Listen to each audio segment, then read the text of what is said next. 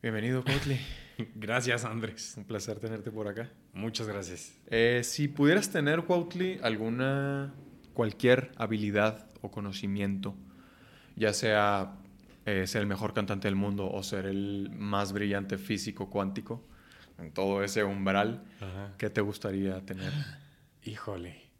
Em, cantante puede ser porque no, no, no soy cantante y me, o sea, me gustaría mucho. Siento que la música es como una, como un medio de expresión muy bonito. A mí me gusta mucho, por ejemplo, me gusta mucho la salsa, el son cubano, pero me gusta mucho también el blues y el jazz. Y hay voces como en ese género musical que me encantan y poder cantar como esas voces me parecería hermoso. Pero no tengo ese don. O no tengo ese entrenamiento, quizás. Sí, yo estoy igual y Sí. creo que ese sería también mi, Sí. lo, lo que quisiera tener así. Instantáneamente una voz mágica sería muy bueno, ¿no? Sí, hay voces muy poderosas que no solamente digamos que alcanzan notas muy, muy brillantes, sino que te transmiten mucho, ¿no? Como en la voz y eso me parece como un don justo. O sea, solamente por abrir la boca que te pueda transmitir una cantidad de sensaciones y emociones bastante fuerte, ¿no? Sí, sí, sí, sí. Y- Dime, dime, perdón. No, siento que justo como en el blues y el jazz hay, hay voces como que, que expresan como mucho dolor. La voz Ah. en sí, pero que al momento de cantar es como, como que lo expresan de manera muy bella. Entonces es como una.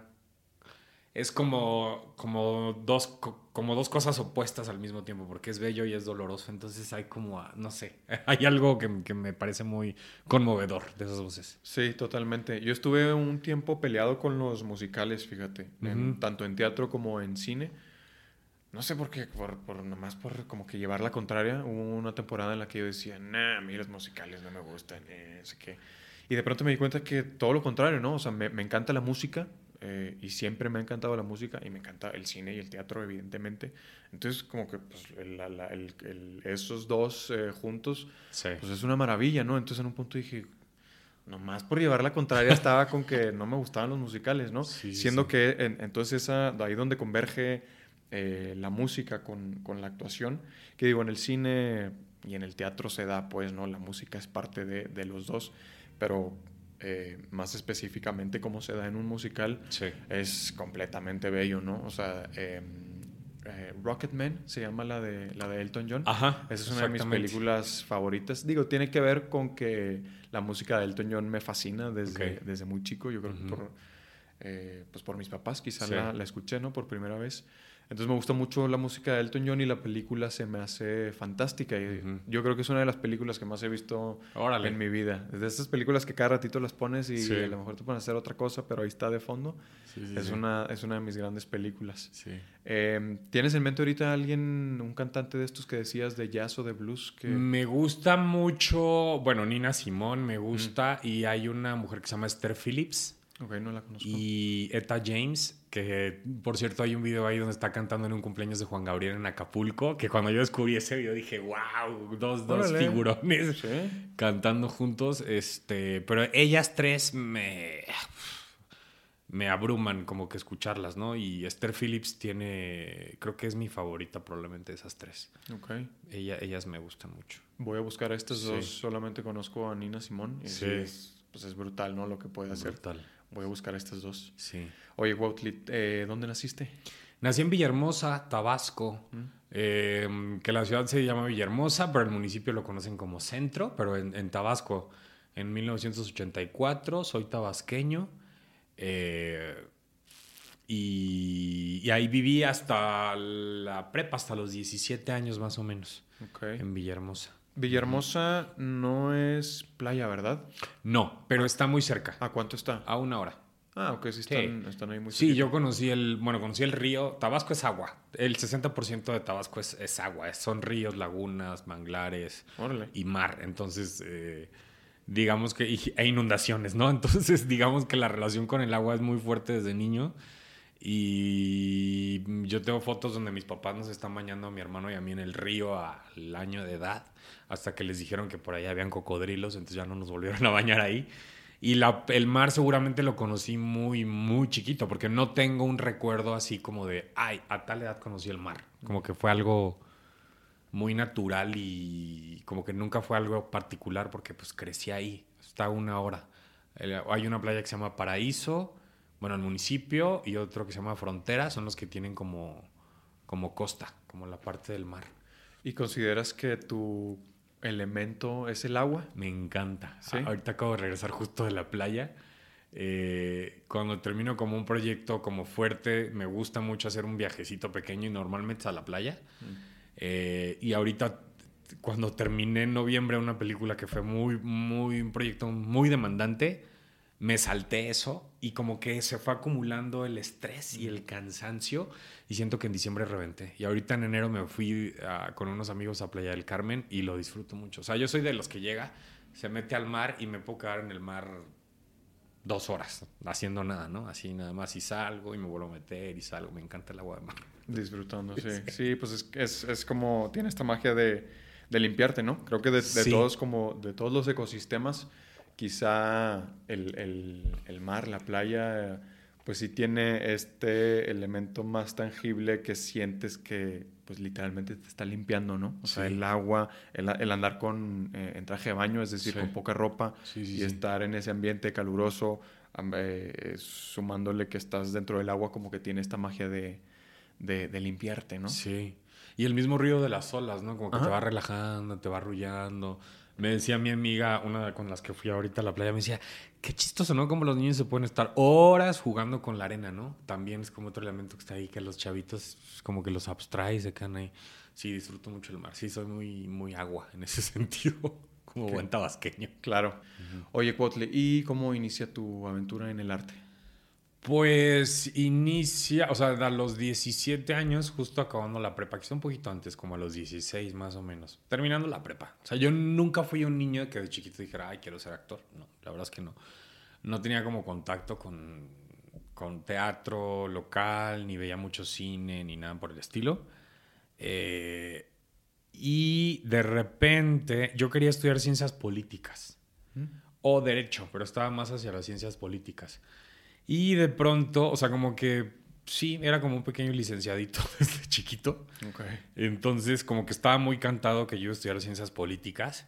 Y de repente, como que en esa etapa de los 16, por ahí, que empiezan a moverse muchas cosas y empiezas como a reflexionar cosas y no sé, de pronto vi algunas películas que, que me gustaron mucho. Recuerdo mucho Perfume de Violetas ¿Mm? de Marisa Sistach y el Espinazo del Diablo, de Guillermo del Toro, que es esta película que hizo en España con Federico Lupi, Eduardo Noriega, Marisa Paredes, que es como un orfanato de unos chavitos y están en medio de la Guerra Civil Española y hay como una bomba en el patio.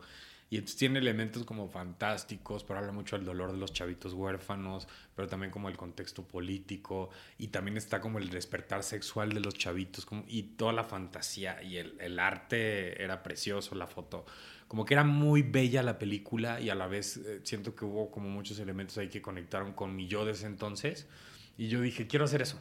No sabía muy bien desde dónde. O sea, al primer, eh, la idea que tuve era como estudiar dirección de cine, mm. que creo que era un poco mi pudor diciendo, no, no, tú no puedes ser actor. y ya después dije, no, quiero ser actor. Pero desde un lugar, la verdad, bastante ingenuo, inocente e ignorante. Ignorante en el sentido de que realmente no sabía qué era y qué implicaba pero sí creo que intuitivamente había algo, por ejemplo, me acuerdo mucho de Perfume de Violetas y recuerdo que me conmovió mucho la actuación de Jimena Ayala en esa película. O sea, como que era esta chavita con un montón de problemas familiares, que encuentra esta amistad en esta otra chavita de su escuela y que de repente como que hay una serie de sucesos que la llevan a terminar muy mal y había algo como en su actuación, como, como en la tripa que me no sé, que me conectaba también y que decía, yo quiero hacer eso. Pero fue como muy intuitivo, no, no fue algo tan racional, la verdad. No es que me haya puesto a investigar, como que fue intuición lo que me llevó ahí. Y le dije a mis padres, y yo pensé que, pues que, que me iban a decir, no, hombre, ¿cómo crees? ¿Qué te pasa? Este, ¿no? Lo, lo que, todo lo que uno piensa que te van a decir, te vas a morir de hambre, ¿cómo crees? ¿No la vas a armar? Este, el otro. Y recuerdo que se las hice de emoción y de repente me dijeron, bueno, ya, ¿qué vas a estudiar? Porque pues ya se acerca, ¿no? Y les dije, pues quiero ser actor. Y recuerdo que mi papá hizo una risita y mi mamá, mm, no recuerdo mucho su cara en ese momento, pero me dijo mi papá, órale, ¿ya viste escuelas? Y yo, no, no, no puede ser tan fácil esto. Y, pero sí lo fue en ese sentido. Y tuve esa fortuna, además de que mi familia en ese momento se vino a vivir a Ciudad de México. Ah. Entonces yo me terminé en Tabasco la prepa y llegué a Ciudad de México con mi familia también. Entonces la verdad es que ahí fue un proceso donde no fue tan complicado para mí porque pues sí llegué a una nueva ciudad, a, a- a una carrera que te confronta de muchas maneras, pero llegué con mi familia, ¿no? Sí, acobijado, ¿no? De. Exactamente.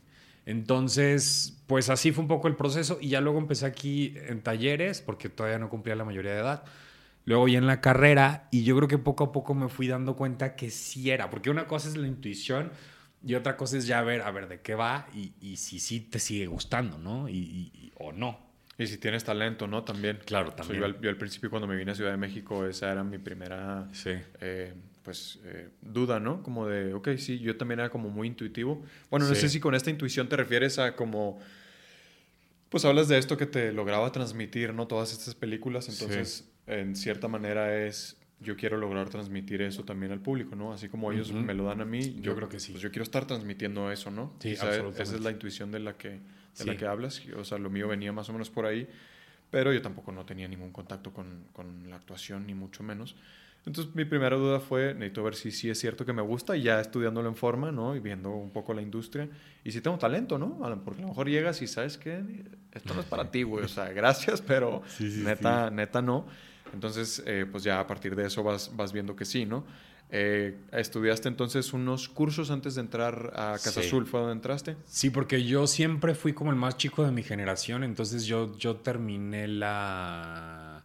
No sé si se acuerdan lo- los que hayan nacido en los ochentas, pero hubo una ley de repente que para entrar a la primaria tenías que tener forzosamente los seis años cumplidos, una cosa así.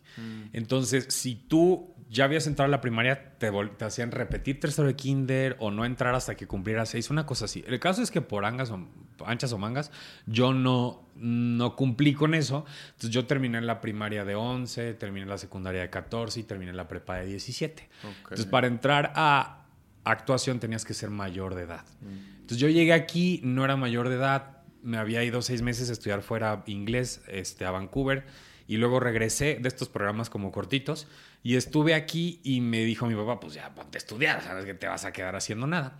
Entonces había dos escuelas que tenían talleres solamente, porque las- la mayoría solo tienen la carrera. Una era Casa del Teatro y la otra era Casa Azul. Casa del Teatro me quedaba más lejos, que es en el sur, y Casa del Teatro y Casa Azul me quedaba más cerca. Y en ese tiempo pasaban los promocionales de Casa Azul en el canal 40. Mi papá veía mucho el noticiero. Como que había algo de la escuela que decía, pues puede ser aquí. Me metí a talleres, entré, como que vi la escuela, la Casa Azul original que estaba en Ave- Avenida México, que era muy bonita.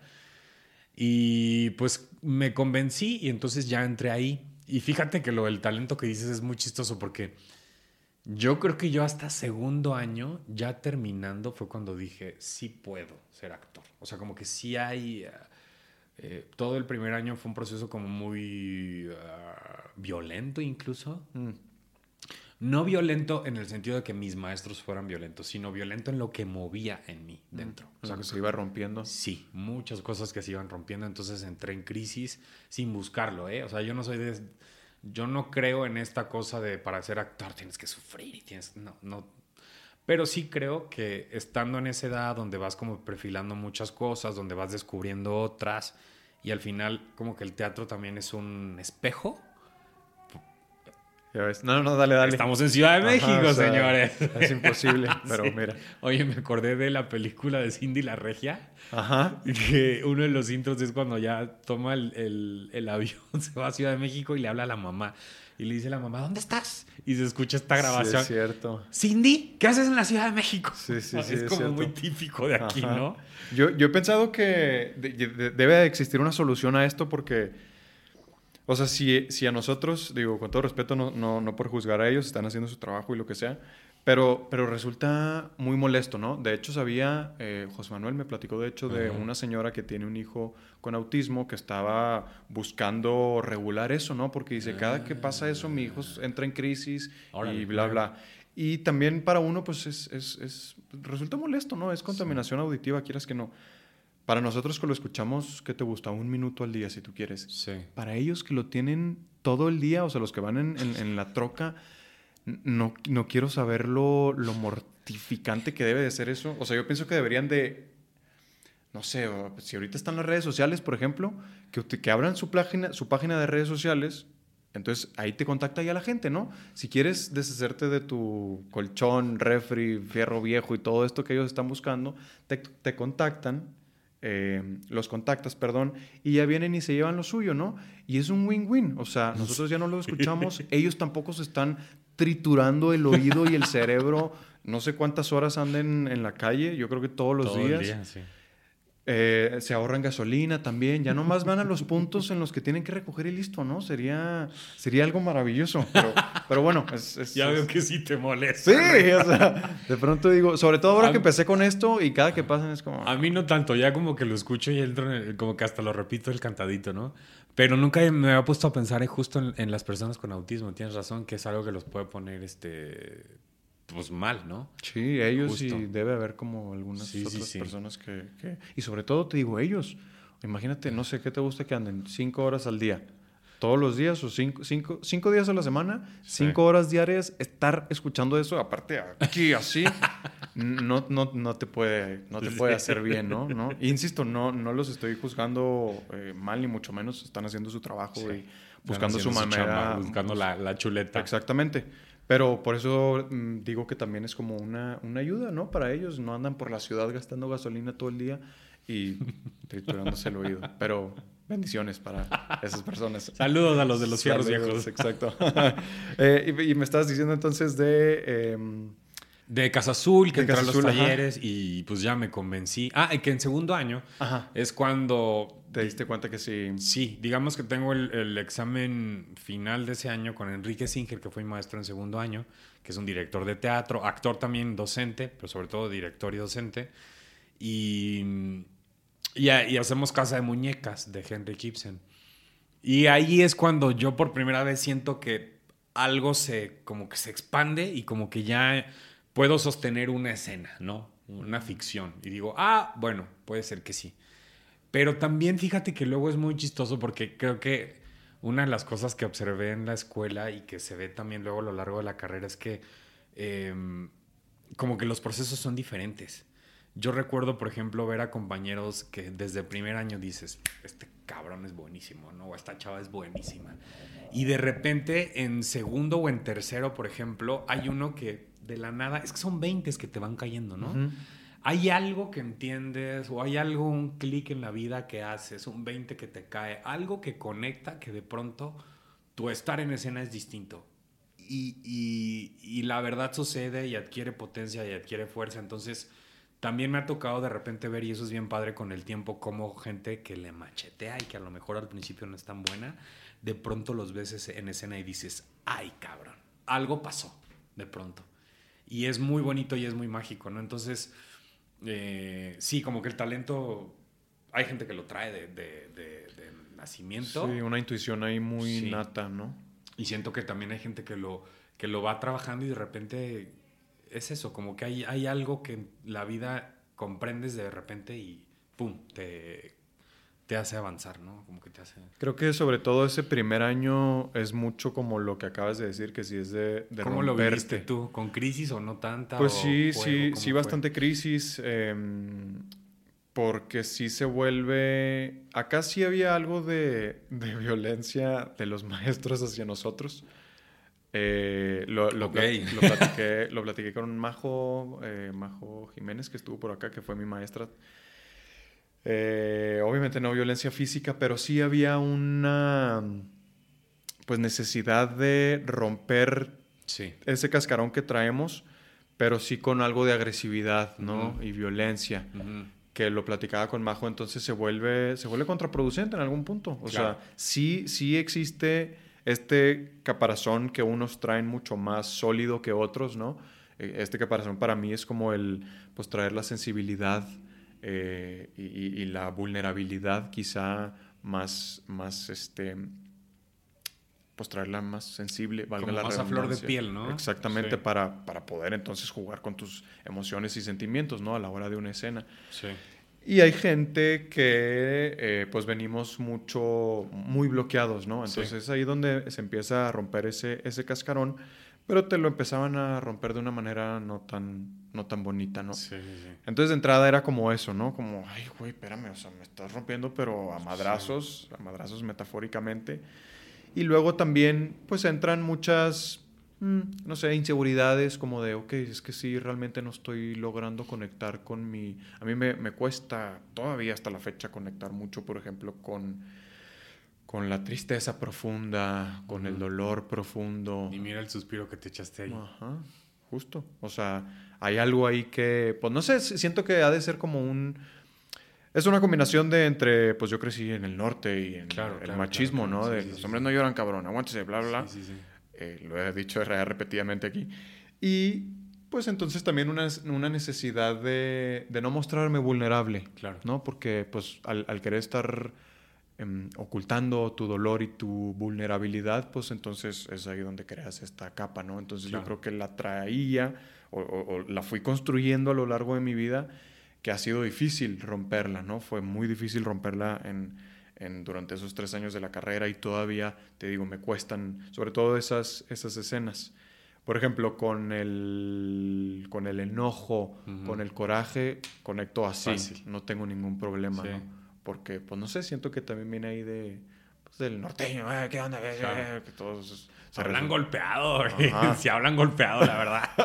Parece que estamos encabronados, sí, ¿no? Todo sí, el sí, tiempo. sí, Cálmate, compadre. Exacto. Entonces, y, y, pues por ahí, por mi, eh, mi personalidad y mi carácter que se me fueron formando, como que entonces con, con ese tipo de emociones y sensaciones, ¿Qué signo eres? soy Leo, con ascendente Leo. Ya. ¿Cómo, Órale. ¿Cómo es? ¿Luna ascendente o sol ascendente o solo ascendente? Es que es como tu signo y luego tienes un ascendente Sí, y sí, sí, una un luna ascendente. o algo así. Esa ya no me la sé. No, Ah, soy, ok. no soy tan experto, pero, pero sí. Soy, bueno, sé que soy doble Leo. Leo, Leo Ok. con Leo. Ok, ¿no? ok, Entonces creo me han dicho también que es como muy, este, eh, muy abrupto y, Sí. ¿no? Como que me gusta entrarle al conflicto. y, ah. Te ves muy tranquilo, ¿eh? No lo pensaría. Sí, es que de, de esto que te mencionaba ahorita que, pues es ahí, no sé, un, un- un balance y una paradoja extraña entre que siempre he sido bastante reservado y más introvertido, más vergonzoso, pero una vez que agarro confianza ya es como, "Ah", entonces sale, "Ah", ¿sabes? Entonces como que de ahí, de ahí viene esta facilidad de conectar con, esas, con ese tipo de emociones y sensaciones y eh, eh, por el contrario el, el trabarme en esas, en esas emociones. Pero me encantan poder, poder hacerlas y es evidentemente las que más me tocan, yo creo, siempre que estoy viendo una, una obra o un- una película. Esas, esas escenas en donde el personaje se rompe, ¿no? Así profundamente en llanto, claro que me tocan y es así, de, durísimo, ¿no? Sí, son muy bellas. Pero entonces, ajá, retomando ese primer año, como que se trata de romperte, creo yo. Y en el segundo año, pues ya traes, ya, ya quizá cada quien en su proceso, pero ya medianamente lograste romper esas barreras, esos prejuicios y miedos y todo lo que traes. Y ya empieza a, fluir un poquito más la energía, ¿no? Las emociones, el entendimiento. Y creo que sí, para mi segundo año fue de hecho el mejor, ¿no? Ya traías un poquito de bases, ya vas entendiendo cosas más, más interesantes y logras hacer cosas más interesantes, ¿no? Claro. Sí, justo. Nosotros en segundo empezamos a trabajar ya realismo tal cual. Me acuerdo que con Singer hacíamos estos ejercicios como de imaginación profunda, que era estas... Me acuerdo que uno era... Escojan un cuento, ¿no? Me acuerdo que yo escogí El Cuervo de, de Edgar Allan Poe. Mm. Y entonces de repente pasas al frente y vas narrando el cuento, pero evocando todas estas imágenes, ¿no? Entonces Singer era, para, no, a ver, esto que estás diciendo, ¿qué es? Construye la imagen, ¿cómo se ve esto? No sé qué. Y entonces como empezar a, a construir granito por granito ese castillo de arena que es como la ficción. Y, y luego trabajamos casa muñecas, entonces fue un proceso como bien padre, bien rico ahí que, que llevamos. Y te digo, fue la primera vez como que siento que gateé en, en, en, en la ficción, ¿no? Como que di mis primeros pasitos y como que gané un poquito de seguridad. Dije, ah, ok, bueno, puede ser que sí, sigamos avanzando. Porque al principio sí fue algo como súper intuitivo, ¿no? Y pues no, nada, luego te vas enfrentando con un montón de miedos que también vienen cuando egresas y sales al mundo profesional y los estereotipos y lo que el mercado te exige y este medio que también tiene sus complicaciones, sus inseguridades y sus... Todo, ¿no? Controversias. y- Exactamente. sí. Y son otras cosas que pues tienes que ir ahí entendiendo y sobrellevando y, y como buscando dónde están tus fortalezas, creo, ¿no? Y, y haciendo que eso en los momentos de crisis te mantenga firme, sólido y avanzando. Ustedes en Casa Azul son cuatro años, ¿cierto? De- Tres. ¿Tres? Son tres años. Em, el último año es el montaje final y a veces hay generaciones que digamos que se pasan de los tres años porque siguen trabajando en la obra, Ah, pero realmente de carrera son tres años. Ah, O hasta donde yo me quedé son tres años. Ahorita ha habido algunos cambios en la escuela y no sé, pero según yo son tres igual. creo que ahorita ya son cuatro. Sí, puede ser. No sé, a lo mejor los, los Hay que preguntarle a Karina Sí. G, la directora de Casa Azul. Ah, es ahorita la... Karina es la directora. Cuando yo estuve era Ignacio Flores de la Lama. Ok. Nacho. Y hace unos años ya es Karina. En el SEA, ¿cuántos son? Tres. Tres. Tres igual. Tres, ¿verdad? Tienen, acá pues ya ves que no hay cursos ni nada, pero tienen un, eh, pues como un grupo especial, le llaman, eh, de Sí. un año, que en teoría es para gente como ya eh, arriba de los 25 años y que idealmente ya traigan algo de experiencia. Entonces ahí nada más se avientan un año, pero son, son tres. Ya. Eh, ustedes hacen entonces solamente un montaje eh, a la carrera, o sea, Sí. por los tres años. Sí, sí, sí. Y lo hacen, el montaje lo van haciendo durante ese último año o terminándose el año empiezan a montar. En mi caso, por ejemplo, que fue con Mauricio García Lozano, nosotros trabajamos en la primera parte creación de personaje, que es algo que le encanta a Mauricio, que es muy padre. Luego hicimos Siglo de Oro Español para ver estilo y al final, yo diría que en los últimos cuatro meses del año fue cuando empezamos con el montaje final. Y a lo mejor nos pasamos un mes más para el estreno y ya luego nos quedamos dando funciones, ya habiendo egresado, digamos. Eh, pero pues cada, cada generación lleva su proceso, depende Ah. del maestro, depende de, de varias cosas, ¿no? Pero normalmente es así, sí son los tres años. ¿Y cuántas funciones dan? Híjole, en aquel tiempo no sé cuántas dimos, yo creo que veintipico, y, además eran tres elencos, porque claro, éramos 16. Era siempre, bueno, no sé en tu, en tu grupo cómo haya pasado, cómo sea en el SEA, normalmente aquí son más mujeres que hombres, ¿no? Sí, ajá. Entonces acá éramos creo que seis hombres y 12 mujeres, una cosa así. Entonces se armaron tres elencos Ah. donde los hombres normalmente repetíamos, este, más bien hacíamos distintos personajes y las mujeres estaban en un solo elenco. Entonces fueron como veintipico. Ganamos el festival de la UNAM de Teatro Universitario ese año. Entonces nos dieron una temporada en el Teatro Santa Catarina. Entonces Ah. seguimos dando funciones. Qué chido. Sí, eso estuvo bonito. ¿Y eh, se presentan siempre que ahí en las instalaciones de Casa Azul o en un Mm, foro, en un depende, pero normalmente en, la- en las instalaciones de Casa Azul, claro, ahorita ya están en, en Tlane, entonces no sé cómo sea. En ese tiempo era en el Salón de Vitrales de la Casa de Avenida México, que era, te digo, el, el favorito. Y luego cuando ganamos el fito de la UNAM nosotros nos fuimos al Teatro Santa Catarina en Coyoacán. Este... Pero depende, si encuentran algún trato con algún teatro, igual se presentan en un teatro. Yo he visto montajes de egresados en, en otros teatros. Entonces, em, hablabas, regresándome un poquito, hablabas de que fuiste un licenciadito desde pequeño. Sí. ¿Eso significa que eras como extrovertido y muy social? Mm, No, fíjate que eso es muy chistoso, no. Em, digamos que siempre me gustó la, o sea, yo siempre fui terrible en las eh, materias de ciencias exactas, física, química, matemáticas, era el peor. Y era muy bueno en todo lo social, historia, este, civismo, eh, ciencias políticas, derecho, todo eso, por, por mi casa, ¿no? Por mi papá, un poco. Como que crecí con eso y eso lo, lo aprendí desde chavillo pero no es que fuera precisamente extrovertido. Tampoco era el más introvertido del salón, había como una media ahí. Este, pero te puedo decir que mi infancia sí fue bastante atípica en cuanto a que no fui un chavito que hizo deportes. Entonces, lo que hace, además de que, de que digamos, este, entrenas el cuerpo, no es solo eso, sino que creo que al hacer deporte estás acostumbrado como a tratar con otros chavitos de tu edad, a hacer equipo. Como que la dinámica social que se da, haces amigos, ¿no? Todas estas partes yo me las perdí mucho. Em, no era un niño que tuviera tanta actividad con gente de mi edad fuera de los horarios de la escuela. Más bien como que la actividad de trabajo de mi papá siempre nos jalaba como a toda la familia y en ese sentido como que creo que de chiquito tuve más contacto con adultos que con niños. Entonces, como que había una parte socialmente que siempre me costaba con gente de mi edad. Creo que hasta la fecha, un poco. ¿Sí? Sí.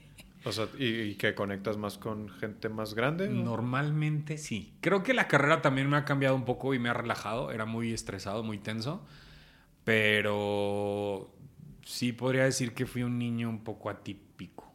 Y regresándome también otra vez en esto de todo lo que te rompen en primer año, em, pues ¿qué crees que fue lo que más te costó? O luego les pregunto también cómo eh, te rompieron como ideologías, o sea, cambiaron ideologías en ti a partir de la actuación.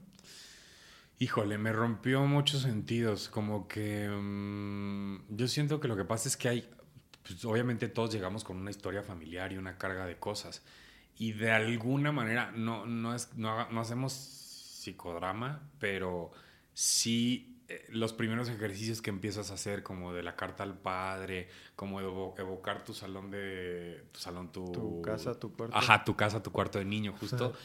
inevitablemente salen recuerdos y salen emociones y salen cosas, ¿no? Y los ejercicios de ahí ve también, ¿no? O sea, sales ahí tú, sale ahí cómo era la relación de tus papás, salen muchas cosas, entonces te mete en crisis y en mi caso también em, mi orientación sexual era algo que estaba ahí no trabajado mm. y que empezaron a moverse cosas tanto por venir a la ciudad como por entrar a la escuela, ¿no? Al teatro. Y fue al final algo muy sanador, creo, y muy benéfico como entrar en ese proceso y asumirme en el, en el transcurso de la carrera, sobre todo en el segundo año, pero sin duda fue algo que me hizo crisis desde el, primer momento. Porque entonces eh, hay algo que estoy tratando que no se vea, ¿no? Algo que estoy tratando de mantener en secreto, de ocultar, de protegerme. Y entonces te sientes vulnerable al, al, al mostrarte. Y entonces ahí hay, hay como una negociación contigo mismo donde hay que acomodar las cosas y, se, empieza, se empieza a ver reflejado en tu trabajo. Claro. ¿no? Porque hay una, una tensión excesiva, hay un cuidado excesivo. Yo me acuerdo mucho, por ejemplo, en, en, el examen final de primer año, que Nacho, el director, lo vio, y obviamente el maestro, me dijo, veo como, veo ciertas imágenes, pero veo también mucha tensión en ti, en el mm. cuerpo. Si sueltas esa tensión física, estoy seguro que esas imágenes van a pasar con mayor poder, ¿no? A la, a la, hacia afuera, se van a leer mejor y en esa relajación vas a encontrar más matices. Y siento que siento que es una como de mis porque siempre siento que como actores tenemos como cosas que siempre tenemos que cuidar, ¿no? Como seres humanos en la vida, ¿no? Siempre. Y entonces siento que eso es algo que yo conscientemente he ido trabajando y siento que en los últimos años sobre todo he ganando mucha relajación a partir de, eso, ¿no? Relajar el cuerpo, relajar la mente. Pero sí, eso me hizo mucho, me sacudió mucho el primer y el segundo año. Y después ya, como que lo fui acomodando. Y los últimos años de mi carrera justamente me ha tocado trabajar muchos personajes LGBT, sin proponérmelo. El primero de ellos fue Finlandia, que fue un, un gran, pues creo que una gran suerte porque yo venía de hacer por muchos pues sí, como ocho años, una serie de personajes que de repente eran el mismo, ¿no? Era el narco, el criminal, el, delincuente, y siempre como en el mismo registro, ¿no? Tienes que ser el cabrón, tienes que ser el agresivo, tienes que entrar aquí al pie, tienes que imponerte. Y de pronto llegó este personaje, Mushe, que me dio la oportunidad como de trabajar otro registro completamente diferente, que fue muy bonito. Y también inconscientemente porque nunca trabajo los personajes desde mí. O sea, creo que tengo mucho respeto en decir, no voy a involucrar cosas de mi vida personal en los personajes que yo haga. Siempre voy a construir como la historia del personaje y a partir de ahí voy a traer las imágenes porque creo que es mucho más sano. Pero viendo esa película me pasó algo muy, muy chistoso ya viéndola en, digamos, ya en la premiere en, en pantalla, que era encontrar algunos puntos donde mi historia personal y la historia del personaje no se conectaban, pero podrían estar cercanas, ¿no? Y sin embargo, como que me di cuenta hasta el momento en que la vi en pantalla y, y fue muy, como muy revelador. Fue un personaje que me enseñó muchísimo a nivel personal, no como actor. Y como actor también, pero mm, sobre todo a nivel personal. Y que creo que eso me... Mm, como que me dejó muchas no sé, muchas, muchas enseñanzas, como que se abrió a partir de ahí un, un, un, periodo de aprendizaje bien bonito a partir de estos personajes. Luego me tocó la Jacinta en que vivo a México, que también es un personaje LGBT, LGBT, un personaje trans, pero en otro registro, es una comedia muy arriba, muy, arriba. muy sátira política, este, que me dio también como otras cosas, ¿no? Pero sí, es, te mueve, o sea, el teatro te mueve, te sacude. Sí, pues es que es conectarte con, o sea, por más que mm, te deslindes del personaje, que es lo que deberíamos de buscar, ¿no? Para no Absolutamente. entrometerte ahí con, tu vida y tus emociones y, bueno, que trabajamos y, o sea, es esta paradoja muy extraña, pero eh, por más que te quieras separar, empiezas a buscar estos puntos, o por más que no los busques, se empiezan a conectar, ¿no? Esas esas partes en las que dices, ah, ok, aquí mira, soy muy parecido al personaje, eh, en esto no nos parecemos en nada. Pero, bueno, por ejemplo, yo siempre busco em, como el sí mágico, ¿no? De, Stanislavski, como qué haría yo si estuviera en esa situación. Y creo que yo sí empiezo a trabajar, mm, o bueno, la, la única parte quizá en la que trabajo desde mí es como en la mesa de trabajo y desde este punto, ¿no? A ver, ¿qué haría yo? Como que para mí sí es muy indispensable ponerme en la situación del personaje un momento para saber qué es lo que yo haría, ¿no? Ok, ¿qué, ¿qué, haría yo si este, estuviera en la comunidad de esta de... Eh, ¿De dónde es? De Tehuantepec, ¿no? De Tehuantepec y Juchitán. Sí, del istmo de Tehuantepec, Entonces, ok, ¿qué haría yo si esto, esto y esto? Y como que de ahí se abre un rango para, pues para buscar estas conexiones, quizá de ¿Qué se te facilita más por, por lo parecido que tengas con el personaje o lo que no tengas parecido con el personaje, ¿no? Entonces creo que para mí sí es como esa, pues esa importancia nomás de al principio saber qué es lo que yo haría y luego ya lo dejas aparte, ¿no? O sea, ok, yo haría esto o yo no lo haría de esta manera, se queda a un lado, ya lo tienes eh, registrado quizá y ahora sí empiezas a trabajar con, con lo del personaje, la historia del personaje. Me llama la atención que te diste cuenta de esto que me dices hasta que ya viste la película terminada. O sea, durante la grabación y, todo el proceso, ¿no te diste cuenta? No, primero por, por eso, porque yo no trabajo a partir de, experiencias mías. Me parece mm. súper peligroso eso. Y segundo, porque no me gusta ver monitor. Mm. soy, soy un actor que no le gusta terminar la escena y, ay, a ver cómo quedó. No, no, no. Mm. Porque me parece que está el peligro de entonces actuar a partir de complacer lo que tú crees que está bien, lo que tú crees que se va a ver bien. Entonces, yo la verdad es que prefiero dejarle esa chamba al director, que es su chamba al final de cuentas, y confiar en que si hay algo que ajustar, él me lo va a decir. Pero evito lo más verlo en el monitor, porque además, como soy tan inseguro, si voy al monitor, voy a decir, me veo la chingada, lo estoy haciendo de la chingada, mejor no, no me asomo por ahí. Entonces, normalmente veo los trabajos hasta que se estrenan. Pero sí te gusta verlos una vez que están terminados. Me cuesta mucho trabajo. O sea, con Finlandia la primera vez que la vi, dije, ¿qué es eso? ¿Qué voz hice? No, no, no. Me Y ya la tercera vez, como que dije, bueno, no, no está mal. Está bien. O sea, hay cosas muy lindas, ¿no? Entonces ya como que voy haciendo las paces.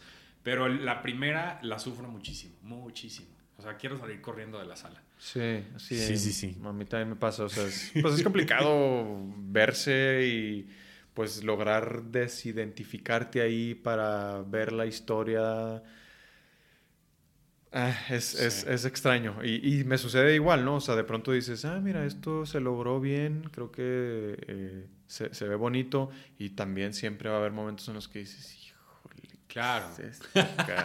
no, justo como, ¿qué, voz, ¿qué fue esa voz o qué fue este movimiento que no tiene nada que ver? Que, eh, siempre es como muy complicado verse. Sin embargo, a mí sí me gusta, o sea, siempre verme de una manera em, pues didáctica, ¿no? Como darme un poco de retroalimentación. Por supuesto. Y tratar de buscar como, a ver, recuerdo que en esta escena la indicación fue esto y estábamos tratando de que se viera esto y esto y esto y no se está viendo. O sea, yo no lo vi, entonces, ok, ¿qué fue lo que salió mal? ¿Qué Y registro, ¿no? Sí.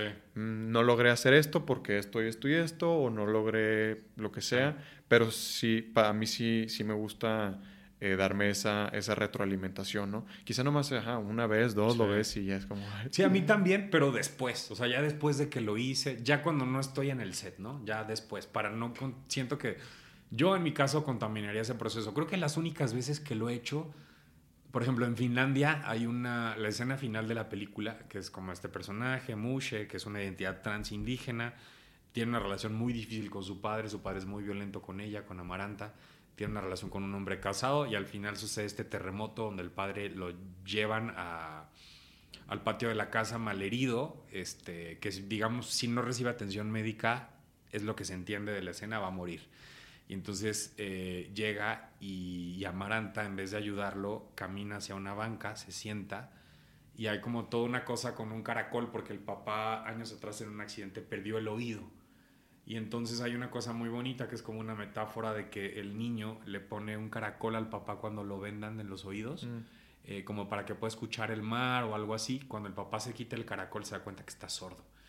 Y entonces es más violento todavía con su hijo. Primero era violento, digamos, porque se da cuenta que hay algo diferente en él, que hay una feminidad en su hijo varón que no le gusta, que lo mm. perturba. Y luego, cuando lo deja sordo, el papá lo responsabiliza un poco al hijo por ese accidente. Y entonces, al final el niño como que hay, hay como unas imágenes del actor que hizo de mí de niño, donde está así. Entonces mi personaje camina hacia una banca. Eh, no escucha y de repente hay como una música que entra y el director quería como un gesto muy específico. Me río porque me costó mucho trabajo, me costó un huevo lograr eso. El director quería algo como muy sutil, como la mano de un director de orquesta que hace este movimiento cuando se acaba la música, ¿no? Y era como el cierre de la película. Y entonces yo llegaba, caminaba y me acuerdo que lo hacía y me decía, no, no, no. Y la asistente de dirección estaba tenemos no sé cuánto tiempo ya para terminar esta escena. Y yo, no estamos haciendo comerciales, una película, dame chance. Y le dije al director, Horacio, no te entiendo, discúlpame, o sea, no sé qué es lo que quieres. Eh, muéstrame la toma para ver qué estoy haciendo. Y otra vez, de, de A a la Z, muéstrame cómo lo quieres para que yo lo haga. Sí, con toda la paciencia fue. Y creo que ahí sí vi el monitor. Es esto y yo lo que quiero es que aquí cierres. Y yo, ok, creo que ya te entendí. Y ahí fui y, lo hice, es la, la escena final de la película y lo logré, pero eso, eso creo que es de las únicas veces donde rompo mi regla de no ver monitor. Este, pero ¿a qué venía esto? Ya no me acuerdo. Porque la película y que no te diste cuenta hasta que la viste ya ah, terminada. Sí, sí, sí, como de las cosas que conectaban. Hay una frase de Anthony Hopkins, estas que luego este, comparten en Instagram sobre actualidad y así, que me gusta mucho, que dice él, primero hay que, hay que saberse el texto perfectamente, de la A a la Z. Porque una vez que te sabes el texto y que entiendes la situación y juegas en escena, lo que sucede entonces es que ya tu inconsciente entra. Y cuando entra tu inconsciente ya conectas más fácil. Y siento que un poco lo que hacemos es eso, como siempre la aspiración creo que es trabajar a partir del personaje, o sea, de, una, de alguien que no eres, inevitablemente va a haber cosas de ti que van a conectar pero no es que las tengas que buscar a propósito, más bien tienes que buscar eso otro que tú no eres. E inmediatamente el inconsciente con algunas va a conectar y eso va a resultar en algo bueno, pero, pero sí creo que hay que trabajar desde las circunstancias del personaje, no, no desde ti. Porque, uno, porque puede ser peligroso y dos, porque siento que es un poco hacer trampa. Sí, totalmente. Eh, y, por ejemplo, hablando de esto, ¿qué piensas de... Bueno, nada más me regreso tantito para cerrar ese tema que Siento que casi en todo hay excepciones a la regla, ¿no? Y justo hay momentos en los que resulta bastante bueno ir a ver el monitor, como en, no sé, habrá ciertas escenas en las que quizás son muy físicas o algo, en donde sí ir a verte resulta pues te puedes ver desde, desde esta otra óptica en la que logras conectar con lo que te está queriendo decir el, director, ¿no? Pero como todo hay excepciones a la regla. Sí, y hay actores que les funciona. O sea, yo me acuerdo que, por ejemplo, en ese rodaje era mi primer película como protagonista. Había tenido yo películas donde había tenido un beat, dos escenas, y esta era la primera, entonces como que, pues sí, tenía, tenía ganas de hacerlo bien y de que saliera bien y recuerdo que le pregunté a Noé Hernández, que es un gran actor, muchas veces nominado al Ariel, eh, le dije, oye, ¿tú te ves? Y me dijo, no, yo no me veo. Pero recuerdo a alguien, una actriz que respeto mucho también, que me dijo, yo sí me veo, porque a mí sí me funciona. Como que ella sí tiene la capacidad de decir, no me voy a contaminar de lo que veo en el monitor, voy a como que más fríamente ver qué es lo que no está sucediendo y entonces voy y corrijo sea, hay gente que le funciona. A mí particularmente siento que no, o por lo menos en este momento de mi vida no. no Ok. funciona. Sí, como todo, habrá gente a la que sí le funciona y gente que no. Sí. Tengo muchas ganas de ver la película, no logré verla porque no, no la encontré, creo que no está como... No, en México no está, en España sí está en plataformas. Te mando el link para que la veas. Ah, Fue un viaje bien bonito. Este, y me nominaron al Ariel por esa película. Justo, sí, sí. Entonces Qué fue chido, algo muy- felicidades. muchas gracias. Fue algo muy lindo y fue un personaje que me enseñó mucho y que, y que atesoro mucho. Y una oportunidad que siempre le voy a agradecer a, a Horacio Alcalá, porque fue. Llegó dos meses antes de comenzar el rodaje.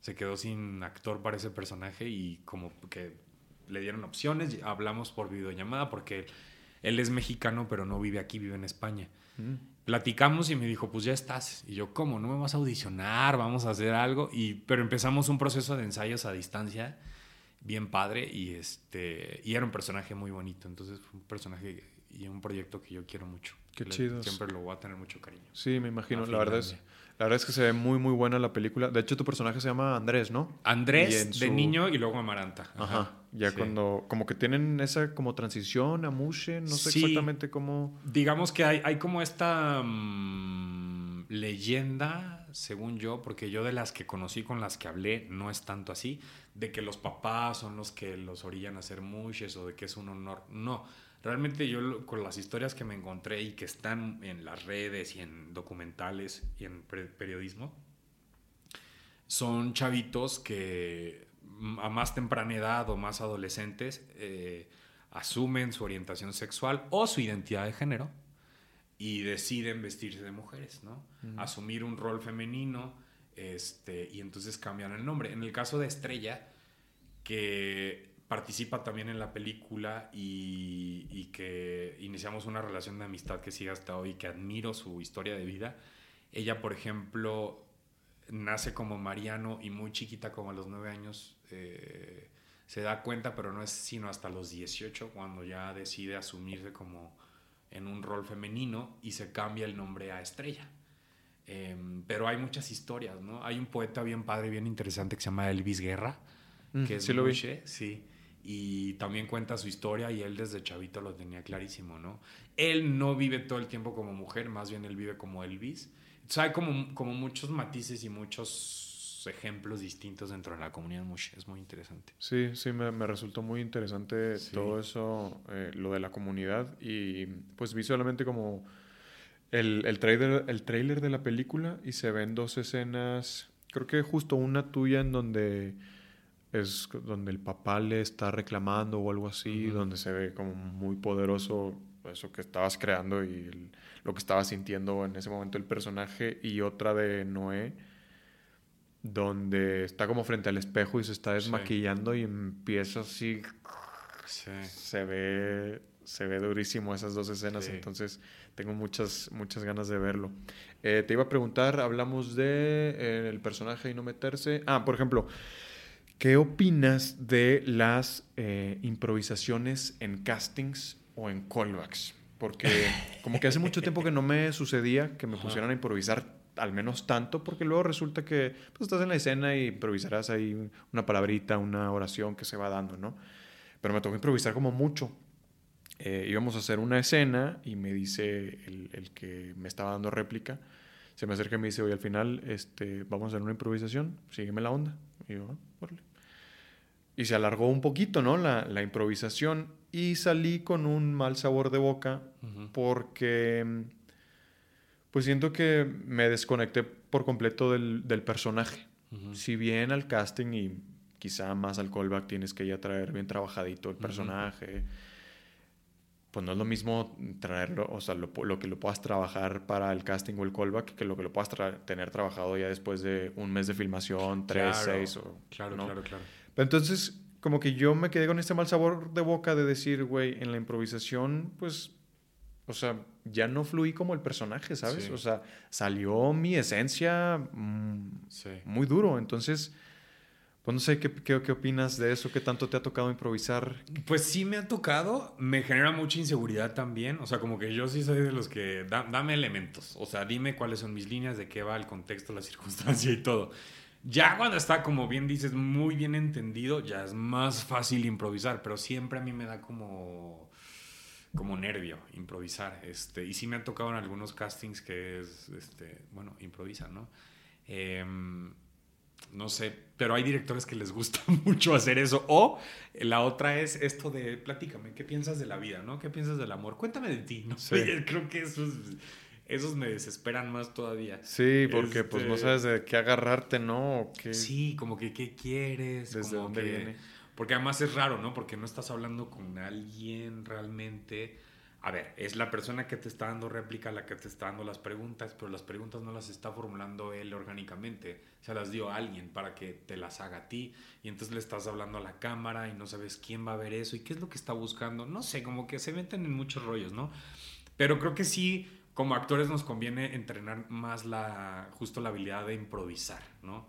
Eh, es difícil. Hay gente que la tiene así y los admiro un montón, pero a mí me genera mucha inseguridad también. Sí, o sea, yo creo que en lo personal me, me gusta el juego de la improvisación. Me gusta mucho hacer ejercicios de improvisación.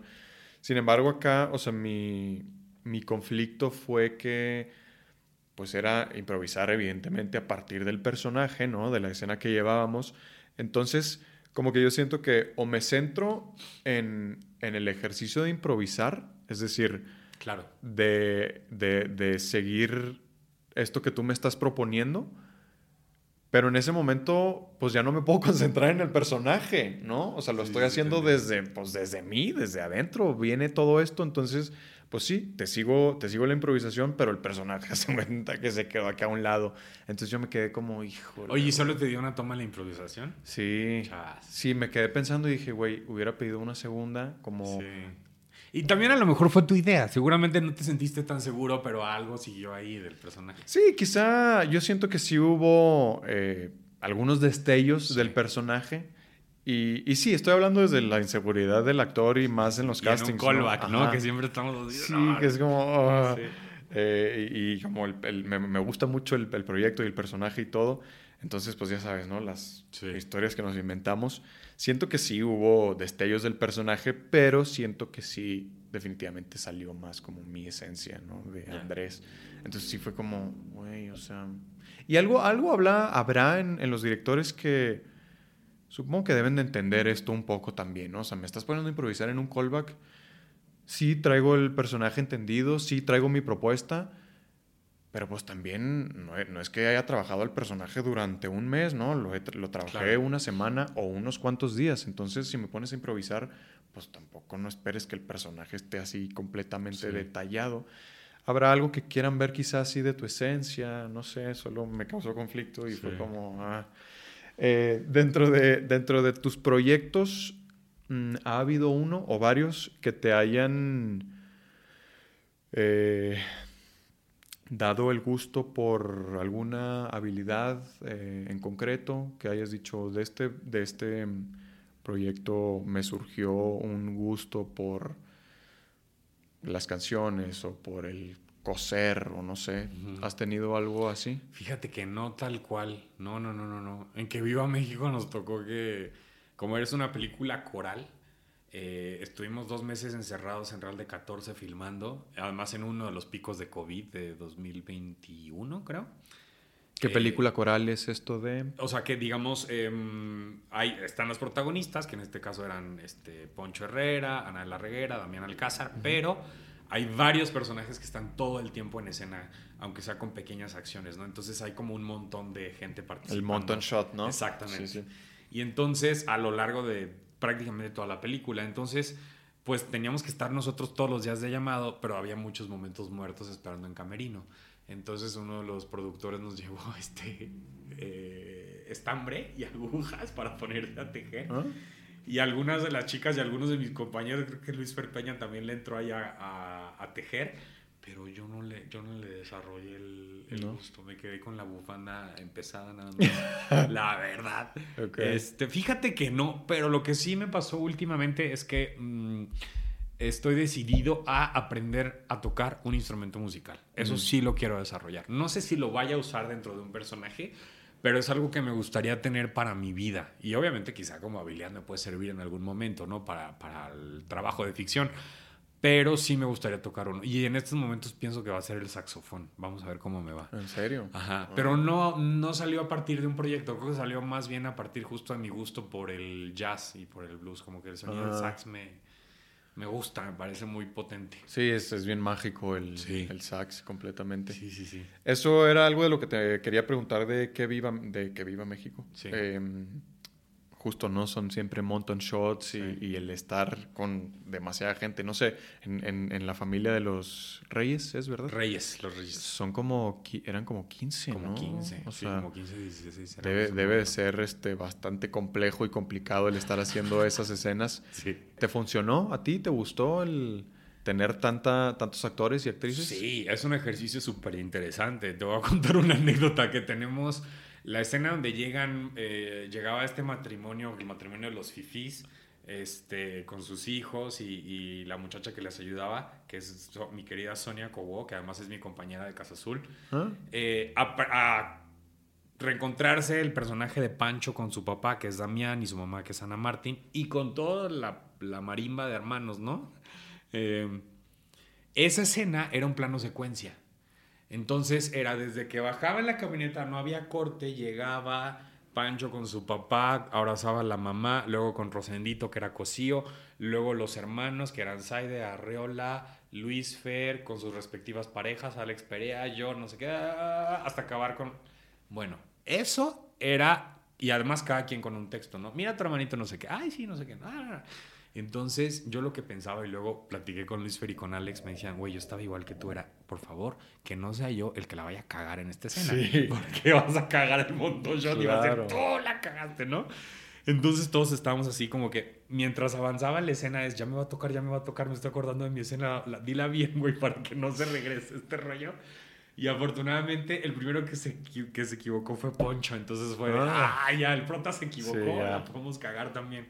Pero era ese tipo de retos, ¿no? Como de tener tantos actores al mismo tiempo, estar al tiro todos, porque pues era una película que también tenía que avanzar muy rápido, este, era una película compleja en ese sentido, entonces fue un gran ejercicio. Sí, y sobre todo estos planos secuencias pues resultan, eh, número uno, como dices, ¿no? Es demasiada presión la que te puede poner porque tienes un errorcito y vámonos para atrás Sí. desde el principio, entonces es complicado, ¿no? Y tener a tantas, tantas personas, yo pienso que debe ser muy divertido, Sí. pero lo puede complejizar, o más bien lo complejiza, ¿no? Bastante también porque Sí. es, siento que debe haber mucha improvisación, por ejemplo, en estas, en donde están ya, como, no me acuerdo si era una fiesta, una comida o algo, que están como todos sentados. Debe de, no sé si están centrados ahorita en los protagonistas, pero todos se están viendo, entonces tienes que estar interactuando y comiendo y en personaje y, Y acordándote de, de tu continuidad para que si moviste el vaso aquí lo hagas igual en la otra. Y además esa película tuvo otra complejidad adicional, que era que Damián hacía tres personajes al mismo tiempo. Entonces, por ejemplo, en la escena donde se leía el testamento, estábamos todos al mismo tiempo. Damián como el padre de familia y luego Damián se va a maquillaje, lo cambian, se va a vestuario, lo cambian, regresa como el sacerdote y hacemos todo lo mismo, pero ahora Damián como el sacerdote. Y luego otra vez no sé qué, pero ahora Damián como el hermano presidente municipal. Entonces era muy cansado también, pero fue muy divertido. Sí, me Porque era un equipo muy bonito. Y también ver trabajar a Cosillo, a Damián, fue increíble. Esos actorazos, era, era muy bonito. Angelina Peláez, que así esta abuela mal hablada, cabrona. Sí. Era, era bien padre, fue muy bonito. Sí, sí, sí, la, la película eh, es bastante divertida, bastante, pues con el sello completo de... Un poquito larga, Sí, hay que decirlo. sí, también, también está larga. está larga, pero pues eso es la, la lo que se está haciendo hoy en día, ¿no? O sea, casi todas Sí. las películas que están saliendo son de tres horas, tres, horas veinte. Sí, sí, sí. sí. Es complicado ir a sentarte al cine más de tres horas a ver una película. Digo, y eso que me encanta el cine y lo que quieras, pero también soy como muy distraído y en un Mm. punto me empiezan a doler las Yo nalgas. pienso y igual que tú. Yo pienso igual que tú. Sí, sí, ya que reconsideren, no, no podemos estar tanto. Yo creo que dos horas ya. Ya. Dos horas ya es bastante, es ahora bastante. tres horas es, complejo. Sí, sí, sí, sí, sí, sí. ¿Tienes, Cuautli, algún este, rutina o ritual antes de, de- de- de- como de calentamiento? Fíjate que no, o sea, en el teatro, por ejemplo, sí, eh, bueno, sí procuro llegar antes, estirar todo, este, hacer como, como muchos estiramientos y calentamiento. La voz también, algo por lo menos que la lengua no esté, esté ahí como rígida. Y en, en siete veces adiós, antes de entrar a escena, muchas funciones hice algo que nunca hice y no sé si lo voy a volver a hacer, pero por alguna razón en ese momento eh, me, me ayudaba, que era, hay una canción que es como son como ritmos afrocaribeños que me gustan mucho. Y me ponía los audífonos y escuchaba esa canción porque suceden como al mismo tiempo varios sonidos, ¿no? Como hay como un piano, hay una trompeta, hay un sax, hay una batería. Eh, y esa canción tiene un ritmo como muy, eso, como muy afrocaribeño. Y como que entre que bailaba, entre que escuchaba, como que era algo que me relajaba mucho terminaba, y lo hacía ya cuando estábamos antes de la tercera llamada atrás, dejaba los audífonos, estiraba tantito y luego ya simplemente como que conecta y, entra escena. Pero no tengo ningún ritual tal cual, sí me gusta llegar y, y después ya lo dejé. Siento que eso lo hice en las primeras funciones, lo de la canción, porque en las primeras funciones todavía me sentí un poco nervioso con algunas cosas que luego con las funciones van cayendo y vas entendiendo y luego como que ya me sentía más tranquilo. Eh, pero eso, como calentar. Calentar, no tomar café antes de función, porque el café me altera, no comer pesado y eso, básicamente. ¿Recuerdas cuál fue la primera escena que grabaste en Que Viva México? Sí, la de la cantina que Lupe, que es mi pareja, me va madreando y ruedo por las escaleras ah, y llega ¿Esa fue la primera? Esa fue la primera. Madres. Sí. y llega Poncho y le dice, hey, ¿qué te pasa? No trates así a mi hermano este, ¿qué, qué, qué? Y se empiezan a echar bronca a ellos y yo, no, no, no, cálmate, no sé qué, déjalo, no sé qué. Esa fue la primera. Me estaba yo cagando de miedo porque llegamos al descanso y pues estaba Damián Alcázar, Poncho Herrera, Joaquín Cosío, este, Fermín Martínez y yo. Y ahora vengo yo con este personaje que además el personaje desde que lo leías en el guion te cagabas de risa. Era muy bonito, entonces era, qué bonito personaje. Y entonces también sentía como esa responsabilidad de tener que hacer ese personaje. Eh, y ahí fíjate que cuando hicimos el marcaje, el bloqueo de la escena, confieso que me sentía muy nervioso y hasta medio trabado, ¿no? Y de repente en alguna parte Luis me dijo, uy, bájate, bájate, no lo hagas tan arriba. Y después le, le, dije a Fermín, que fue el mejor de los compañeros, le dije, Fermín, me cuesta mucho trabajo encontrar. Como venimos en esta cosa de, no me pegues, no sé qué, rodo por las escaleras, Lupe, no sé qué, a esta cosa de buenas a primeras de, ya, tranquilos, no pasa nada, ten, tómate tu tequila, brinden, no sé qué. Le dije, no sé cómo hacer esa transición. Y cortamos después del bloqueo, tuvimos un pequeño break, o creo que fueron con una parte de la escena, nos fuimos a Campers y estuve platicando con Fermín y me dijo Fermín, pues ¿por qué no lo agarras por acá? Ya no me acuerdo exactamente qué me dijo, pero recuerdo que lo que me dijo me hizo sentido y me ayudó a relajar.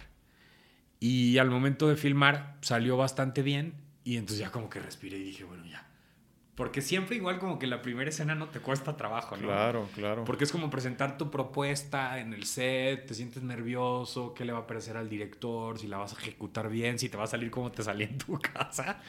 Y, y llegas con estos monstruos, ¿no? Al set. A romper el hielo y a, ¿no? a sentirte parte del equipo, pero también te sientes observado, entonces es como complicado. Pero después de ese día me sentí muy tranquilo, le agradezco mucho a Fermín, fue clave para mí, para sentirme más más relax en el, en el set. Qué bueno, sí, esa es una, pues una bendición, ¿no? Poder tener compañeros generosos que te puedan ayudar. Siempre. ¿Recuerdas la primera escena que, que grabaste de Finlandia? De Finlandia, sí. la primera escena de Finlandia era, eh, digamos que la, la atención ahí, el foco estaba en el personaje de Noé que era una escena donde lee una carta de este amante que se fue a Finlandia y que le escribe esta correspondencia cada tanto y que digamos que mantiene la ilusión de este amor y por la cual el personaje de Delirio no ha podido moverse y sigue como enganchada a ese lugar, ¿no? Eh, entonces, en la parte de atrás estamos eh, Estrella y yo cosiendo porque nos dedicamos a hacer estos trajes típicos eh, bordados a mano, que de hecho Estrella sí los hace. Mm. Este y tenemos un pequeño diálogo ahí, andamos así, pero ese día fue particularmente eh, complicado para mí porque trabajé como una voz para el personaje, mucho más aguda, muy femenina y un, como un tono más arriba. Y entonces era como llegar al set y probar la voz y aparte probarme en ese personaje que pues sí es, es una identidad absolutamente femenina, ¿no? Porque digamos, como, como hombres, como varones, podemos tener una parte femenina que creo que yo desde niño tengo como una relación bastante sana con esa parte, pero otra cosa es ya que tu identidad sea femenina, entonces es como otra manera de habitar el mundo y, tu cuerpo y la ropa, entonces como que era poner eso en escena y y ver si funciona, ¿no? Y da miedo, ¿no? Es como, ay, cabrón, no me vaya a pasar, no me vaya a ver como ridículo, fársico, así. Y entonces recuerdo que era como que, ay, como que sentía que el gallo y todo esto, pero me sirvió también que fuera esa escena como para ah, relajar, porque el foco no estaba en mí, estaba en Noé. Ah. Es como que, como que me fui enganchando, ¿no? En ese momento. como el jugador de fútbol, que no sé si a ti te gusta el fútbol. A mí no, pero me dio esa imagen. Sí, sí, sí. Como que entra y eh, va, va, calentando y va probando y ahí, ¿no? Este, eso. Esa fue la primera, la primera escena. ¿Pudiste previamente a eso, quizá en la preproducción, trabajar con el director un poco todo esto? Como Horacio estaba en España, lo que hacíamos, por ejemplo, y Noé, pues Noé es un actor que no para, Eric Israel también, entonces armamos un chat entre los tres, que éramos los tres personajes mushes, y entonces rebota, por ejemplo, yo me grababa, ¿no? Y, y una de las primeras cosas que empecé como a buscar era como como esta em, feminidad en los movimientos, sobre todo de las manos. Entonces probé como hacer ejercicios como poniéndome crema, como maquillándome, buscando ahí la voz. Recuerdo que encontré en internet un reportaje de Mushes y había una chica que se llama Mariana, que tenía una historia bien padre y me gustó como su, su timbre de voz y había como un ceseo, como una manera de hablar que me pareció muy padre. Entonces como que traté de acercarme, eso, no hacerle igualita porque no es que estaba interpretando a una persona de la vida real, pero sí tratar de acercarme a eso que me había gustado de su voz. Y entonces lo grababa y se lo mandaba a Noé, lo grababa y se lo mandaba al director. Y luego, dos semanas antes de comenzar el rodaje, ya estuve en Oaxaca y trabajé como día y medio, dos días con Horacio. Mm. Eh, y con la asistente de dirección y con otro de los actores que iba a ser mi pareja. Entonces ya probamos la voz y entonces me dijo Horacio, a ver, llévala un poquito más, como que se te va a quebrar la voz, como que no sabes si va a llorar, no sé. Y ahí como que fuimos ajustando. Todavía en el rodaje siento que terminó de ajustarse más, ¿no? Y había momentos donde yo siento que está un poco más arriba, pero sí lo, ensayamos antes. Y fíjate que ahora justamente en la película que terminé en, en Nuevo León, que fue octubre y noviembre, como el director estaba en Monterrey también, Em, no aquí en Ciudad de México, también hice lo mismo, como que de repente siento que de la cosa con, de la experiencia en Finlandia y con Horacio, me quedo con eso, que fue hacer yo pequeñas improvisaciones en video, em, obviamente a partir de cosas muy puntuales, ¿no? Por ejemplo, en, Finlandia era, hay que trabajar la femineidad, ¿no? Y, también un poco la vulnerabilidad de este personaje que acepta un poco relaciones que le son dañinas y que sin embargo decide mantenerse ahí. Y en el proyecto Versalles, que fue el de Nuevo León, era un poco trabajar como la personalidad de este político, eh, dueño de la situación, este, mm, carismático, pero, pero que se la sabe, que es como un animal político. Y entonces como que trabajé improvisaciones y se las mandaba al director. Y me decía, híjole, aquí te pasaste, o esto no, o esto sí, pero ajustalo, ¿no? Y entonces decía, ok, entonces como que pensaba y otra vez y grababa como otro videíto y se lo volvía a mandar. Y a veces no le mandaba lo primero que improvisaba, ¿no? Como que lo veía y decía, ah, no me gustó, ¿qué le puedo cambiar? A ver esto, otra vez. Pero siento que ahí encontré algo que para el audiovisual creo que voy a mantener, sobre todo para el cine, porque luego no hay tanto tiempo de ensayo como si lo tenemos en el teatro. Y y a Andrés se lo propuse el director de esa película cuando comenzamos y me dijo, órale, vamos. Y siento que es algo que nos ayudó mucho, porque ya al momento que llegas al set hay poco tiempo realmente de ensayar. Entonces, al tener ese trabajo previo, pues ya hay como más puntos, ¿no? Y ya de repente me dice, aguas con esto. Y entonces ya sé a qué se refiere, ¿no? O acuérdate de esto de otro. Entonces ya sé por dónde y, y vamos haciéndolo así. Pues es, es, una, gran, una gran opción. Sí, Suena bien. Eh, para ir cerrando, Cuautli, ¿alguna película, serie, obra de teatro, libro que nos recomiendes que hayas visto últimamente? Últimamente me gustó mucho una película que ya tiene un par de años que se llama Los Lobos. Es de un director mexicano de Guadalajara que se llama Samuel Kishi. Y estuvo nominado a varios Arieles, ganó algunos y está en HBO. Ah. Véanla, es una belleza de película donde los protagonistas además son dos niños, son unos hermanitos en la vida real. Eh, es una hermosura de película, muy sencilla, muy bien dirigida, muy bien actuada. El guion está precioso. Este no es de estas películas además porque sí de repente es un poco abrumador que en el cine mexicano todos los finales sean trágicos. Es una película que al final te da un apapacho, pero tiene no le quita eso lo realista y lo interesante y no. Eh, muy, muy bonita, Los Lobos. Y vi también una película, es que yo llego tarde, Andrés, siempre a las cosas. Sí, sí, pasa. Que seguramente ya vieron, pero que me encantó, que se llama La Favorita, eh, con Ah, Emma, sí. Emma Stone, Olivia Colman y Ra- Rachel Weisz. Dios, qué cosa. Es buena. Qué Sí, gran película. Sí, me tocó verla en, en el cine esa. Sí, sí, Está muy buena. Es de este director griego, ¿no? Sí, ya, ya eh, ay, Yo, yo, yo. Yorgos Lantimos. Ándale. Yorgos Lanthimos. Yorgos, exactamente. Que también hizo Lobster, que la vi. La verdad, Lobster me parece interesante, pero no me encanta. No es mi tipo de película o de humor. Y acaba de ser Poor Things, la, por la que Emma Stone parece que se va a llevar el Oscar este Ajá. año también. Que dicen que es maravillosa, pero creo que no se ha estrenado en México.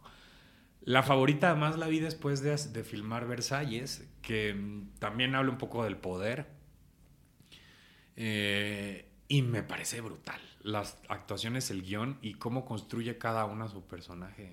Las tres están magníficas. Sí, sí, es todo un, trabajo completo muy, muy bueno. Y además me parece un, un ejercicio muy interesante porque es una película que pudo haber sido contada. O sea, el rey, la reina pudo haber sido rey, ¿no? ¿Ah? Y a lo mejor pudo haber sido dos hombres o un hombre y una mujer los que pelean por su amor, por su predilección. Y me parece muy interesante, muy padre que hayan sido tres actrices, que hayan sido tres mujeres. Me parece que, que eso le da también eh, algo muy rico a la historia. Algo distinto, ¿no? También. Sí, sí, sí, sí. ¿Tienes algún ideal o meta? Mm, No, o sea, no como tal de trabajar con tal o fulano, quiero trabajar con los directores que quieran trabajar conmigo. Como que, sabes que mucho tiempo estuve como actor que creo que es natural que nos pase estas cosas de idealizar, ¿no? Me encantaría trabajar con fulano de tal, no sé, por, con Coppola o con... que es válido, ¿no? O trabajar con alguno de los tres, este... eh, sí. Que, que ya ganaron sus Oscars en México, en Estados Unidos, ¿no? Mexicanos. Pero creo que mm, también es bien padre cuando llegan estos personajes que no te esperabas. Estos, estas, estos actos de confianza, porque es cuando, lo que hace un director cuando te entrega un personaje. Y estos procesos tan enriquecedores, ¿no? Y yo a lo que aspiro es seguir teniendo procesos como el que tuve en Finlandia con Horacio y como el que acabo de tener con Andrés Clarion en Versalles de tener una comunicación tan directa, tan fluida con, con mi director, de abrir como ese espacio de confianza en el cual sí se nutre, sí escuchan al actor y, y sí escuchas tú también lo que el director, porque es una cosa de, de los dos, de las dos vías, pero de realmente abrir un proceso de creación entre los dos. Y, y en esos dos casos yo lo he vivido y lo agradezco muchísimo. Entonces mi meta y mi aspiración es seguir teniendo ese tipo de procesos. Porque ahí es donde lo siento más rico. Porque al final lo que hacemos, siento yo, es eso, poner como las experiencias de vida, hablar de, no sé, la relación con nuestros padres, ¿no? Que ahí hay puta, un montón. La relación, las relaciones de pareja, las relaciones con nosotros mismos, eh, la sexualidad, el amor, eh, la trascendencia a través de los hijos. Ponerlo como en un microscopio y ver cómo está, ¿no? O sea, ¿qué, qué compone esto, de qué color tiene, qué textura tiene, qué temperatura tiene, qué diferencia tiene esto otro. Y creo que eso es, eso es algo muy rico y no en todos los procesos se puede dar tan bien. Y entonces yo lo que aspiro es a seguir teniendo esos procesos con quien tenga que suceder. Más que idealizar, tener... Ya si me preguntas, sí por, por ser una inspiración cuando estaba muy chavito, me mamaría trabajar con Guillermo del Toro en algún momento. Porque además es un tipo que me cae tan bien. Sí. Que creo que nos pasa, ¿no? Es tan, tan talentoso, pero además es tan buena persona, tan inteligente, tan generoso. Cuando da como sus masterclass y todas estas cosas que dices, güey, yo quiero trabajar con ese señor. Sí, como muy auténtico, Muy ¿no? auténtico, También. sí, sí, sí. Sí, acá como muy banda. o sea, Sí, sí, sí. Chido el güey. Sí, súper honesto, como muy, muy horizontal, me encanta.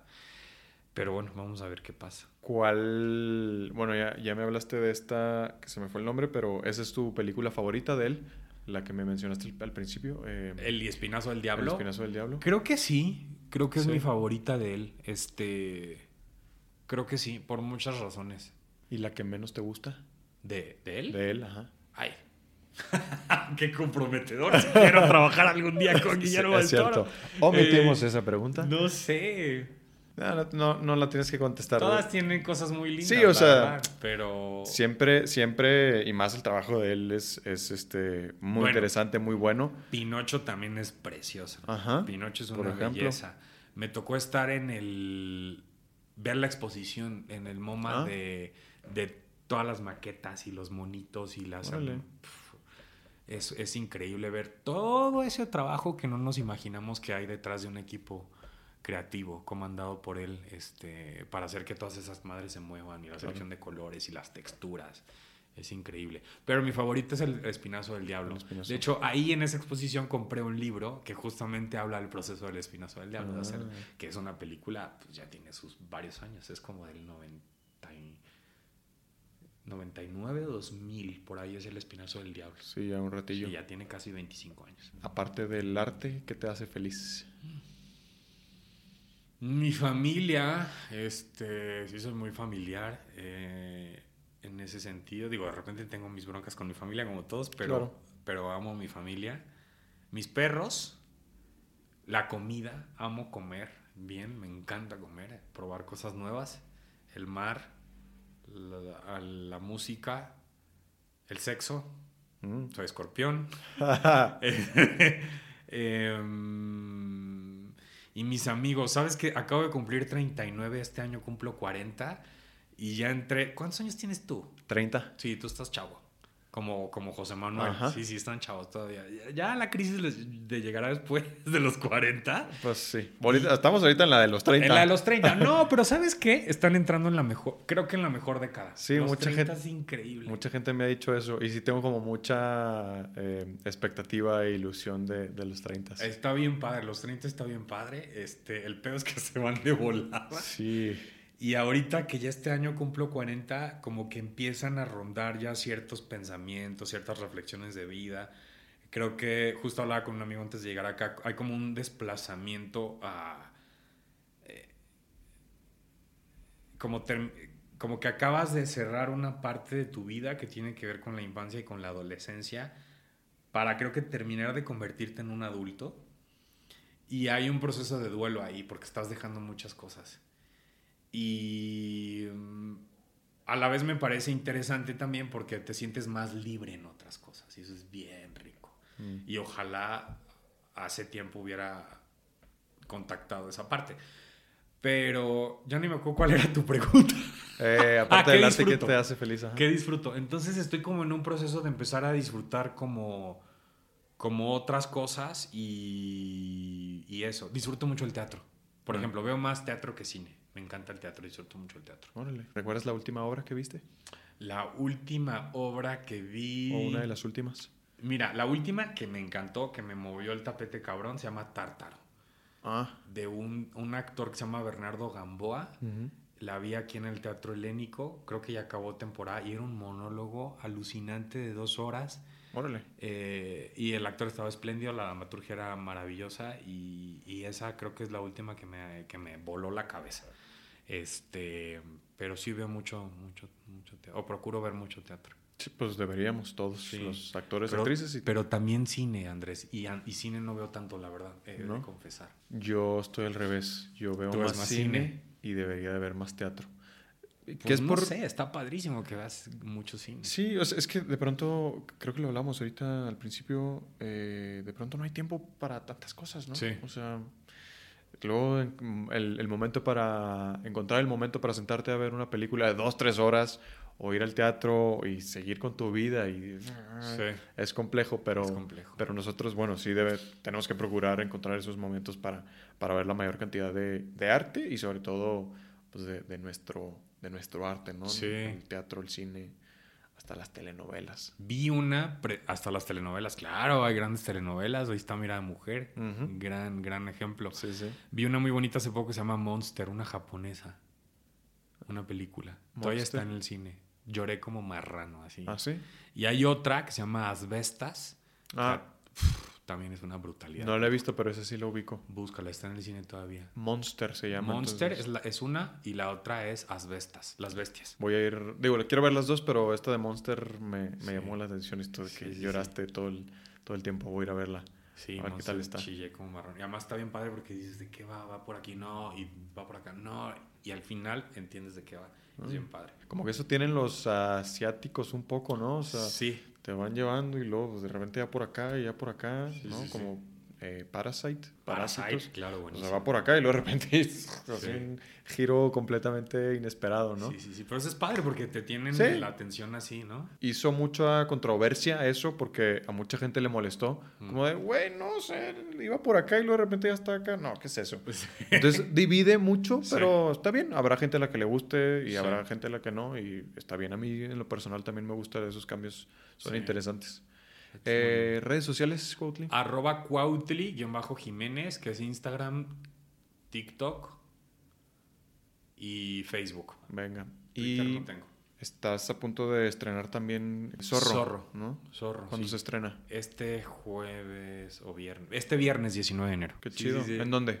En Amazon Prime. En En- Amazon. Perdón, en Prime Video. Me dijeron Pero- que así dijera. Ah, sí, Prime Video. ya no es Amazon, es Prime, sí. Prime Video. En. Prime, sí. Este es el casting que du- duró muchísimo tiempo. Sí, creo que sí. creo- Sí, justo. Lo llevaba Carla Hull. Creo que sí. ¿Sabes qué pasó? Que yo mandé un tape para un personaje. eh, no pasó nada. Cerraron el casting. Empezó la serie a grabar. O sea, creo que llevaban una semana grabando. Y el actor que iba a hacer este personaje se bajó. Ajá. Y entonces me contactaron y me dijeron, oye, se abrió el casting, pero nada más para este personaje. Eh, manda por favor. Mandé, que era otro distinto al que yo había audicionado al principio. Y a los tres días me dijeron, te quedaste, tienes que volar ya a Canarias la próxima semana. Y yo, ¿qué? Y yo, pues déjame ver qué onda con mis perros, que es lo único que tengo que acomodar siempre. Y, este, y así fue, de volada. Entonces, este... Qué chido. Sí, yo dije, pues eso ya estaba. Ajá. Y pues ya, vamos, vamos a, a estrenar ya este viernes y pues ojalá nos vaya muy bien y, y la gente le guste. Se ve buena. Fue un equipo bonito y, y tiene cosas bien padres la historia. Sí, se ve interesante. Sí. Qué chido. Ya está, pues Cuautli, gracias Ya. por, por Andrés, estar acá. Muchas gracias por la plática. Estuvo buena. Estuvo muy amena. Sí, sí, Eh, sí. Este asiento es tuyo para cuando quieras regresar a los, lo agradezco los próximos proyectos. Ya que es- estrenen eh, Versalles, Versalles. te echas otra, otra vueltecita y Ándale. de, de Versalles. Ándale. Podemos hacer hasta una así. Invitamos a José Manuel, invitamos a Roberto y ahí platicamos. Sí he querido hacer, fíjate, eso en un futuro. Estaría Ahorita me, me hacen falta micrófonos y cámaras, Ah, claro. pero sí he traído en mente como de luego hacer un- una especie de mesas redondas. Sí. Estaría bien chido, ya existe, ¿no? Como en Estados Unidos y supongo que en otros lados, eh, donde va el director y los actores y, hacer esas mesas redondas debe ser muy interesante. Sí, porque es muy padre ver cómo, cómo lo vivió cada quien desde su lugar, ¿no? Como el director, los actores. Eh, tenemos un asistente de dirección ahí, Pepe Casillas, que también es, es increíble, es un personaje y es muy ameno para platicar. Deberías invitarlo un día para que te cuente sus experiencias en set. Órale, sí. Este. Y, y es padrísimo, porque sí, cada uno tiene un estrés diferente en el set, vive las cosas diferentes, lo ve de modo diferente, y luego se le quedan cosas que a nosotros como actores de repente se nos van, ¿no? Porque estás metido ahí en la escena. Sí, es bien interesante cómo en una escena en particular cada quien lo vivió de manera distinta, ¿no? Entonces escuchar cómo lo vivió cada uno Sí. resulta bastante eh, pues didáctico e interesante, ¿no? Así es. Órale, pues espero poder hacerlo pronto. Así es. Y gracias, gracias por Muchas estar gracias acá. a ti. Gracias por la plática. Todo bueno. Eh, igualmente. Nos vemos en el próximo episodio. Adiós.